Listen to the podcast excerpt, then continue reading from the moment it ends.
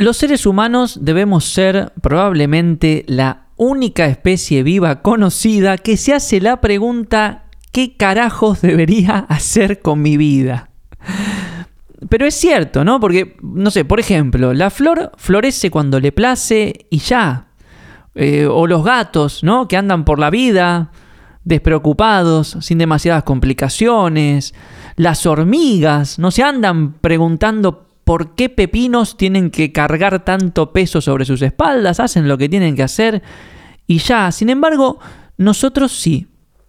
Nosotros nos preguntamos, ¿para qué existimos? ¿Qué hacemos en este mundo? Entramos en crisis, nos peleamos con nosotros mismos, nos peleamos con lo que hacemos, buscamos cambiar nuestra vida una y otra vez. Estamos como en conflicto permanente ¿no? con, nuestra razón de ser.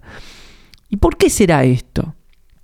Bueno, yo creo que en parte es un signo de nuestros tiempos, ¿no? Todo va tan rápido y tenemos tanto para, para ver y para compararnos, que dudar sobre quiénes somos y, qué hacemos en este mundo es probablemente el impulso más lógico, ¿no? ¿Quién soy en medio de todo este torbellino de sucesos que llamamos mundo? Pero la causa fundamental de este dilema creo yo que tiene un origen en un espacio mucho más profundo que es el alejamiento de nuestra naturaleza. Volviendo a los ejemplos que te daba, la flor no se pregunta qué debe hacer, porque es su naturaleza florecer. El gato no se anda preguntando por qué Pepinos es un gato. Es su naturaleza ser como es, y no va a ser como perro, es un gato. Y lo mismo con la hormiga. Y yo creo que ahí está la clave del asunto. Más nos alejamos de nuestra naturaleza, más conflictos existenciales tenemos los seres humanos y más los creativos, ¿no? Que a donde vamos a hacer un poco de, de foco en este episodio. Ahora bien, ¿qué es la naturaleza? Que uno acá podría ir a las definiciones, etimologías, etcétera, etcétera, pero la definición más hermosa que yo encontré es la de los chinos, ¿no? que tienen un, hay un, ideograma bastante bello, y para ellos la naturaleza es aquello que sucede por sí mismo. Aquello que sucede por sí mismo. O sea que es natural aquello que sucede sin conflictos, sin dilemas. Es y ya, como la flor cuando florece. Y Alan Watts solía decir que es una cuestión muy occidental esta de separarnos de nuestra naturaleza, de interpretarnos como que nosotros los seres humanos somos algo y la naturaleza es otra cosa, que van por dos carriles distintos, incluso competimos con la naturaleza, destruimos la naturaleza, la estudiamos como si nosotros no fuéramos parte de ella, y que del otro lado del mundo, en Oriente, al tener esta definición, de naturaleza, de que es aquello que sucede por sí mismo, ellos ya desde chiquititos se sienten parte de la naturaleza. No tienen, no tienen como, como, como esta separación, ¿no? Como este, este ruido. Pero volvamos de este lado. Nosotros sí. Nos separamos de nuestra naturaleza y entonces empezamos a inventar un sinfín de artilugios que nos ayuden a entender nuestra existencia, nuestro lugar en el mundo. Como por ejemplo el Ikigai. El Ikigai es una palabra de origen okinawense que se popularizó con una charla TED sobre mm, longevidad. No, recuerdo el nombre de la charla TED, pero que tenía que ver con eso, ¿no? Con un estudio que habían hecho sobre eh, las personas más longevas del mundo. Bueno, fue a Okinawa, que es un lugar donde hay gente que vive muchos años y es muy feliz, aparentemente. Bueno, y ahí uh, aparece en esas conversaciones la palabra Ikigai, que suele asociarse o suele traducirse como tu razón de ser, aunque lo cierto es que no tiene una traducción literal al español. Ikigai, como muchas palabras este, japonesas, son como combinaciones de sílabas, ¿no? Y en este caso, iki significa vida, gai, que viene de kai, podría ser el fruto, el resultado. Los occidentales lo interpretamos como el propósito, ¿no? O el producto. Ikigai vendría a ser algo así como lo que sale de la vida. Lo que sale de tu vida, con un poquito más de, tensión tu razón de ser, tu propósito de vida, etc. Bueno, cuestión es que es solo eso. Es solo eso. El famoso ejercicio del círculo de Ben, ¿no? Que, te, que, combina eh, aquello que, que amas hacer, lo que el mundo necesita, aquello en lo que sos bueno y aquello por lo que te pueden pagar, es un invento en términos, este, digamos, conceptuales. Los okinawenses no tienen ni idea de ese círculo, ni se hacen esas preguntas. De hecho, ese, ese diagrama de Ben en realidad tiene al menos tres autores. Estuve investigando hace un ratito y hay varios. Está Mark Wynn, que era un bloguero, Dan Buettner y Andrés Susunaga. Todos ellos trabajaron ese diagrama de Ben, le iban poniendo otros nombres. Creo que fue Mark Wynn el último que dijo, bueno, este es el Ikigai. Pero en realidad no tiene nada que ver con lo que pasa en Okinawa que hace que esas personas sean tan longevas y tan felices. ¿Sí? Ahora, esto que te estoy diciendo, en definitiva es una falacia, es un invento occidental, como, los, occidentales inventamos muchas otras cosas alrededor de la cultura oriental, el libro del Wabi Sabi, eh, bueno, el, camino del papá, papá, la sabiduría japonesa para criar, todo eso es todo invento occidental tratando de entendernos un poquito mejor a nosotros. Cuando uno va a Japón, sabe que los japoneses no piensan ni, nada de eso, ni se les cruza este, andar hablando de wabi sabi, ikigai y, todas esas palabras tan bellas. Lo que no quita que uno no pueda aprender ciertas cosas, y no estoy desmereciendo el esfuerzo occidental por ser mejores. ¿Sí? Este, pero digo, todo, eso es invento cultural y marketinero occidental. ¿sí? Pero lo peor de eso es que esta interpretación que hacemos del Ikigai con el círculo de Ben, que combina aquello que amas hacer con este, lo que te sale bien, con lo que el mundo necesita, con aquello que te pueden pagar, no aborda el asunto fundamental, el origen del problema de nuestra existencia, que es nuestra naturaleza. Nuestra naturaleza.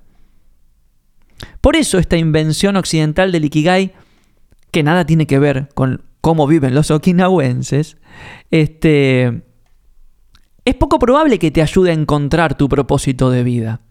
Es un lindo ejercicio de exploración, es un lindo ejercicio para hacernos algunas preguntas y descubrir algunas cosas, pero es muy poco probable que trabajando el Ikigai resuelvas tu propósito de vida. Porque no está haciendo la pregunta más importante que es ¿cuál es tu naturaleza? ¿Cuál es tu naturaleza? Si te sentís perdido, si dudas de quién sos, lo más probable es que estés lejos de tu naturaleza y es ahí donde tenés que trabajar. Entonces, ¿cómo llegar a la naturaleza de cada uno de nosotros? Bueno, para llegar a ese lugar es importante entenderla y descubrir que la naturaleza o todo aquello que es natural tiene tres grandes elementos o tres grandes factores. Y escúchame con atención, porque cuando te los explique te voy a ayudar a, bucear dentro tuyo y, tratar de entender por dónde va el asunto. El primer factor es que la naturaleza está viva, se mueve, late, siempre está en una. La naturaleza no está muerta, no es estática, no está ahí como que nada pasa. Hasta, hasta, las rocas más olvidadas están en proceso a convertirse en algo más. El segundo factor es que, y relacionado con el primero, la naturaleza siempre tiende hacia algo. La hormiga hacia el hormiguero, el gato hacia el tejado, la flor hacia el sol. Pulsa en alguna dirección que es buena para el todo natural.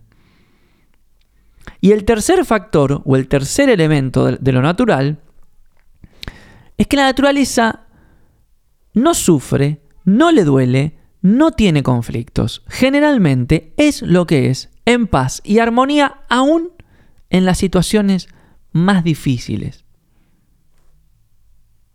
Entonces, si querés encontrar tu naturaleza, repasemos estos tres puntos. Encontrar lo que te hace sentir vivo, encontrará lo que te da, lo que te da ganas de hacer, lo que te pulsa hacia algún lugar, y encontrá lo que te hace estar en paz y en armonía con vos mismo o vos misma. O casualidad, todo esto es tu creatividad. Tu creatividad.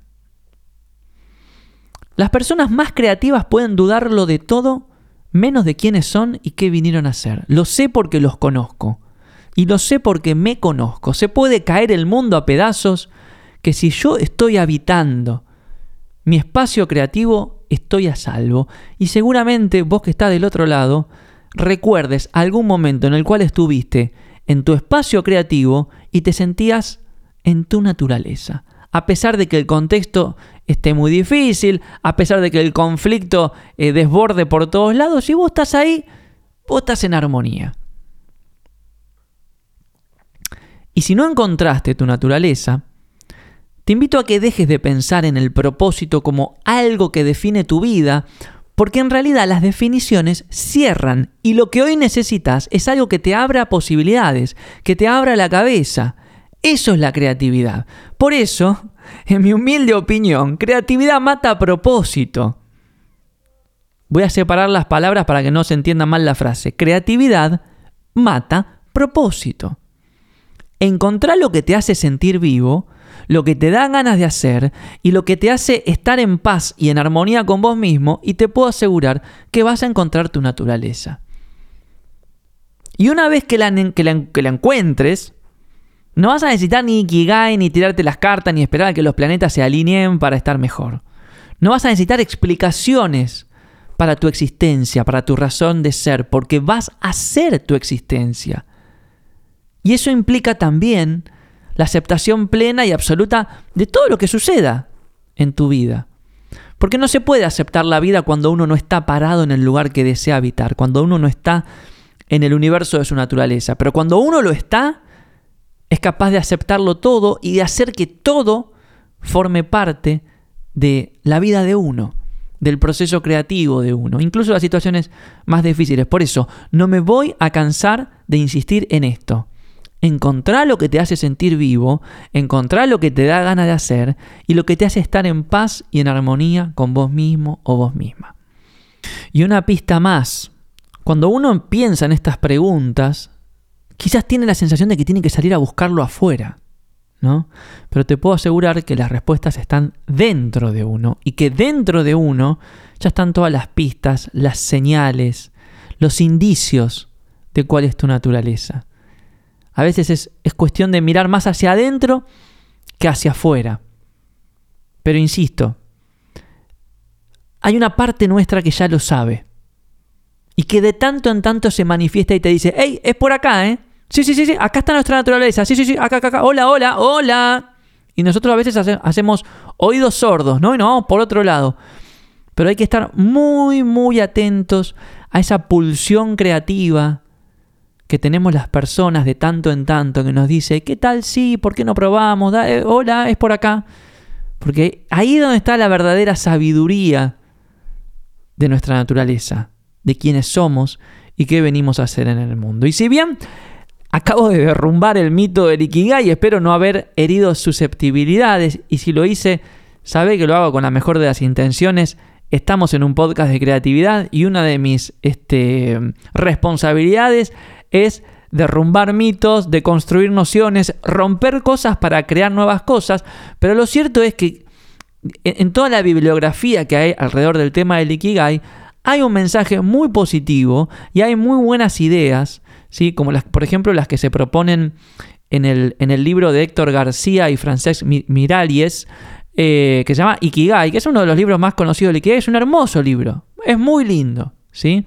Y ahí hay 10 ideas que te las voy a compartir ahora que eh, surgen de, esta, de este estudio de los okinawenses, ¿no? que son, insisto, los más longevos y los más felices, o al menos de los más felices este, del mundo. Entonces, cuando les preguntaron cómo hacen, ninguno de ellos les dijo hago un círculo de Ben y me pregunto qué necesita el mundo y todo eso, sino que cada uno aportó algún tipo de consejo y Héctor y Francesc en este libro lo resumen en 10 consejos, que son los siguientes. Yo a algunos les voy a hacer mi, este, mi nota creativa al lado. Número uno, mantente activo, nunca te retires. ¿sí? Esta noción de la jubilación también es una cuestión muy, muy occidental. Este, hay que encontrar aquello que haríamos hasta el día que nos vayamos de, de este plano existencial. ¿sí? Número dos, ve un poco más despacio. Este es un consejo que vale infinito, sobre todo en los tiempos que vivimos.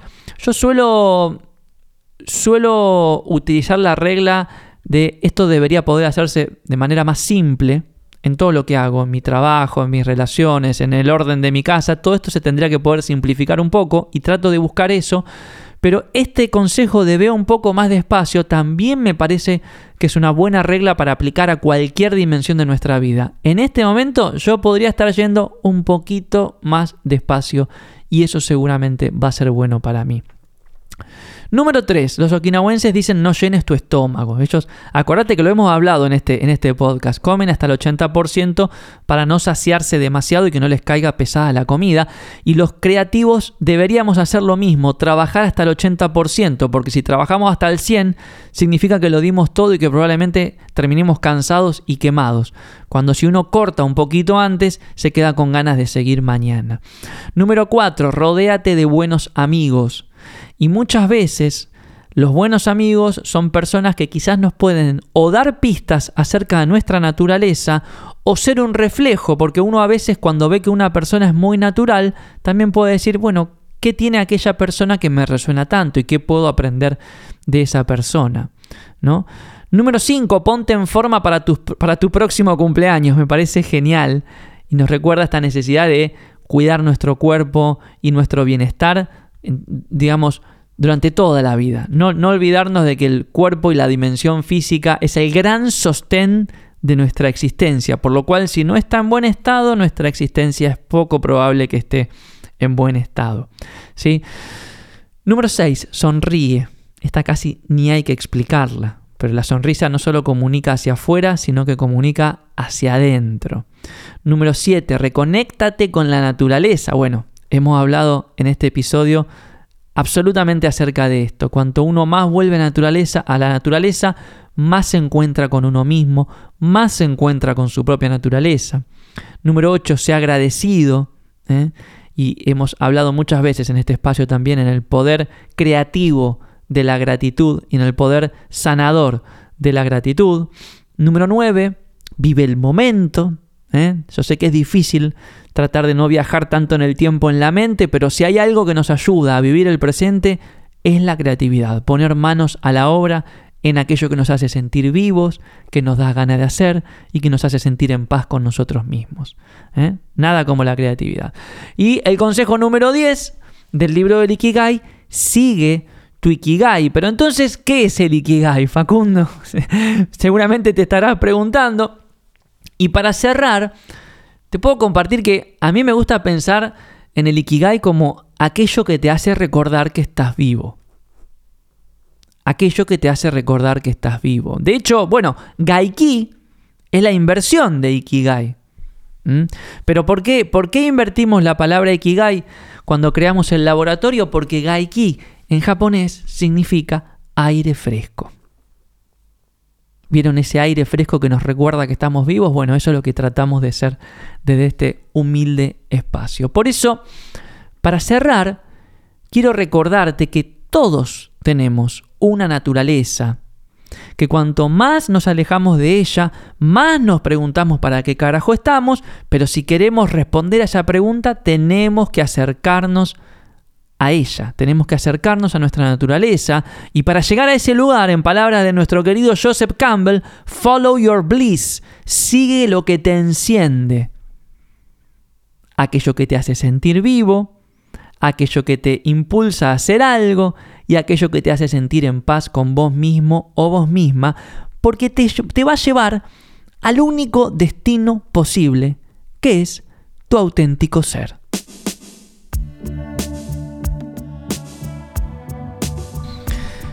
Bueno, hoy es lunes 13 de noviembre, mañana es martes 14, tenemos un evento hermoso, una clase abierta llamada Reinventarte en el laboratorio Gaiki, junto a Florencia Ortelli y Flor Rabinovich, especialista en rediseño profesional. Los tres vamos a contar nuestra historia de reinvención en la vida y los tres vamos a estar proponiendo algunas dinámicas y algunas herramientas para ayudarte a reinventar tu vida si es que estás sintiendo esa pulsión. Si estás escuchando el podcast luego del martes, tranquilo, tranquila, no te preocupes, la clase va a estar disponible de manera gratuita en Gaiki Labs, en labs.gaiki.org. Te registras eh, y la podés ver sin ningún tipo de problema de manera gratis. Es una clase que hacemos en el marco de mi programa Diseña tu vida, un programa que ayuda a las personas a diseñar vidas más cercanas a su propósito creativo. Eh, en el programa todos los meses tenemos encuentros con la comunidad para compartir ideas, experiencias, este, automotivarnos en esto de diseñar nuestras vidas. Bueno, el encuentro de este mes lo hacemos puertas abiertas y a lo grande con dos grandes invitadas. El programa Diseña tu vida está en promoción 50% de descuento hasta agotar 40 cupos, creo que quedan 15, así que si te interesa hacerlo, lo podés adquirir ahora por solo 25 dólares en labs.gaiki.org y lo puedes hacer a tu propio ritmo. Está diseñado para hacerlo en 21 días, más o menos en 3 semanas, pero cada uno lo puede ir haciendo a su propio ritmo y tu compra ya te habilita para formar parte de todos los encuentros mensuales que hacemos en el laboratorio. Así que si querés este, compartir el espacio de diseño a tu vida, te esperamos ahí en labs.gaiki.org. Bueno, se vienen cosas en el laboratorio Gaiki. Ahora estamos por, lanzar la convocatoria para nuestro festival de inspiración, que va a ser en diciembre, pero no te quiero adelantar mucho más. Te invito a que nos sigas en nuestras redes sociales, arroba GaikiORG en Instagram o arroba Facundo Arena mi perfil personal. Como siempre, si este episodio te despertó alguna idea, te inspiró algo o te, motivó a hacer este, algún cambio o algún esfuerzo creativo en tu vida, escribime, hacémelo saber. Todos tus comentarios me energizan y me inspiran para grabar los próximos episodios del podcast. Así que bueno, espero que hayas disfrutado de este episodio tanto como disfruté yo de grabarlo. Te mando un abrazo enorme y nos estamos escuchando en una próxima oportunidad.